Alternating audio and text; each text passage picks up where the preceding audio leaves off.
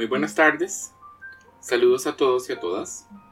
En este podcast vamos a estar hablando acerca del el arte de la cultura de Urartu. Este es un tema que vamos a revisar de una manera un poco sucinta en el curso, debido a que no contamos con muchísimos recursos para abordarlo. Sin embargo, eso no quiere decir que no sea de una importancia central. De hecho, el estudio y la investigación sobre esta civilización ha tomado un papel bastante importante en los últimos años en eh, la arqueología, la historia del cercano oriente. Yo confío en que ustedes ya revisaron el documental que les pedí ver y tienen pues ahora un marco de referencia bastante más completo y comprensivo respecto al surgimiento y desarrollo de esta civilización para que hablemos acerca de sus manifestaciones artísticas. Les voy entonces a dar una serie de datos que eh, nos van a permitir ubicarnos en el contexto de la producción plástica de esta civilización. Actualmente se cuenta con relativamente pocas muestras de las expresiones artísticas del reino de Urartu. Si se le compara con sus vecinos asirios o con otras culturas de la región, como los sumerios, por ejemplo, o incluso los egipcios, pues eh, en número estas van a palidecer y van a parecer muy pocas. Lo que quiere decir que mucho de lo que voy a decir tiene que tomarse con un par de granos de sal y tiene que ser eh, matizado o relativizado eh, bajo el entendimiento de que todavía hay mucho que falta por comprender y estudiar de esta civilización antigua como para poder hablar de una manera autoritaria. El arte de Urartu fue hecho bajo la fuerte influencia tanto técnica como estilística de eh, la plástica de los asirios, a la que ya estudiamos gracias a la lectura de Manuel Vendala, que está muy buena. Y a pesar de las obvias diferencias entre estas dos tradiciones visuales, durante mucho tiempo este arte fue considerado por los y las investigadoras como una simple subdivisión del arte asirio, es decir, como una versión provinciana de este, antes de que existiera incluso conciencia de la existencia del arte urartio o de la civilización urartia, lo que se hacía era que los objetos de esta cultura se clasificaban como asirios o como objetos, eh, digamos, este, prepersas. Como mucha de la plástica producida en el cercano oriente durante la antigüedad, el arte de Urartu fue concebido como una forma de glorificar al rey y glorificar al Estado. Hasta donde sabemos, sus imágenes se concentraban en la propaganda política, impresionando al espectador con la riqueza y poder del reino, sobre todo utilizando metáforas, ¿verdad? Y muchas veces referencias a las divinidades que eran las que protegían a los reyes y al Estado. Los y las historiadores del arte señalan las siguientes como características que son transversales al arte urartio. La primera es la observación del canon creado por sus artistas, es más pronunciada que otras culturas antiguas de Oriente.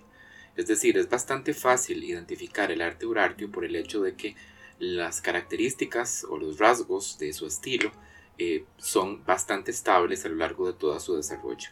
En esto son bastante parecidos a los egipcios, que tienen una gran reticencia a modificar el estilo de sus este, creaciones visuales. Son muy consistentes.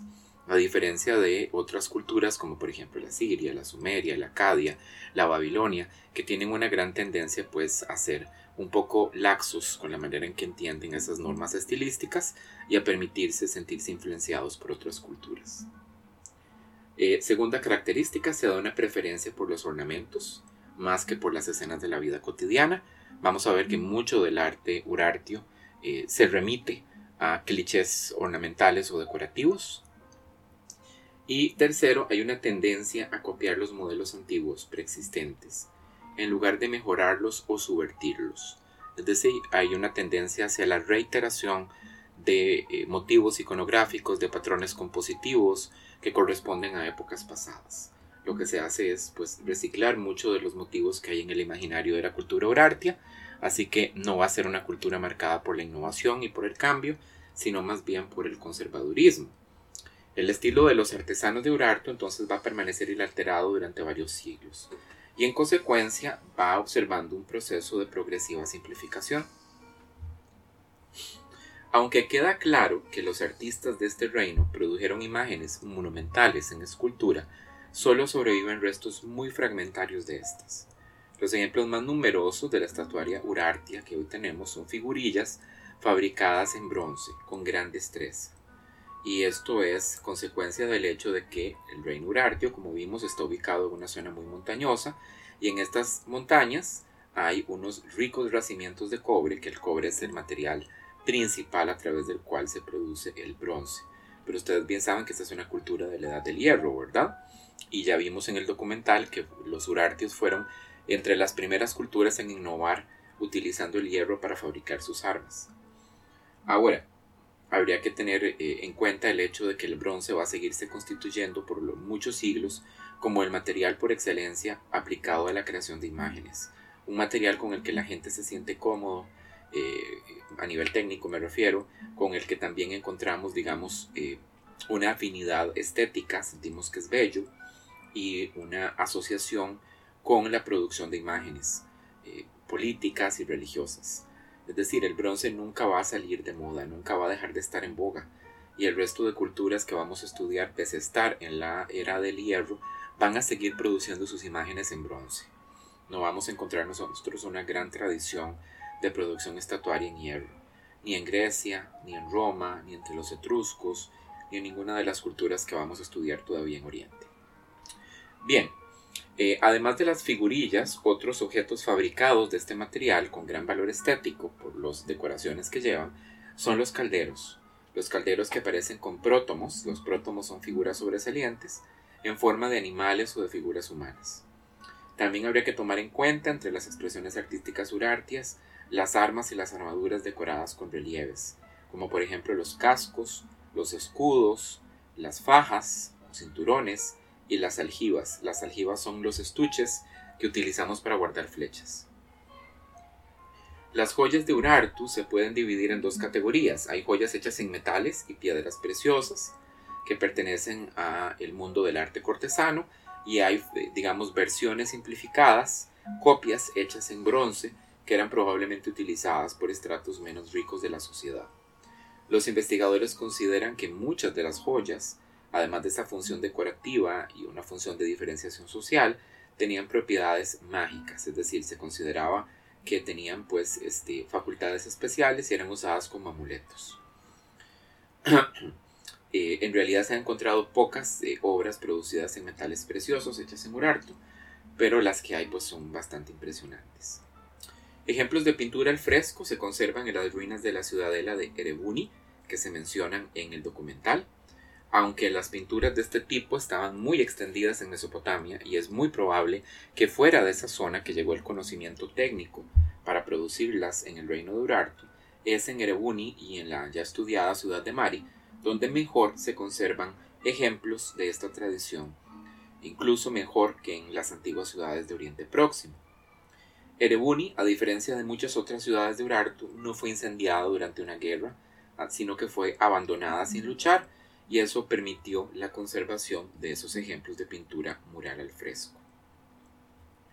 Actualmente comienza a comprenderse el legado del arte urartio y la influencia que éste va a ejercer sobre la plástica de otras civilizaciones.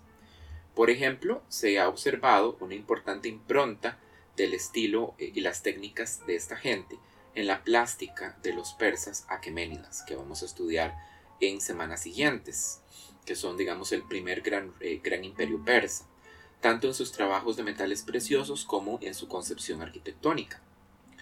El arqueólogo e historiador ruso Boris Piotrowski ha hecho una serie de estudios que sugieren que la técnica de decoración aplicada por los escitas a cinturones, vainas y otros objetos fue probablemente tomada de los artistas de Urartu.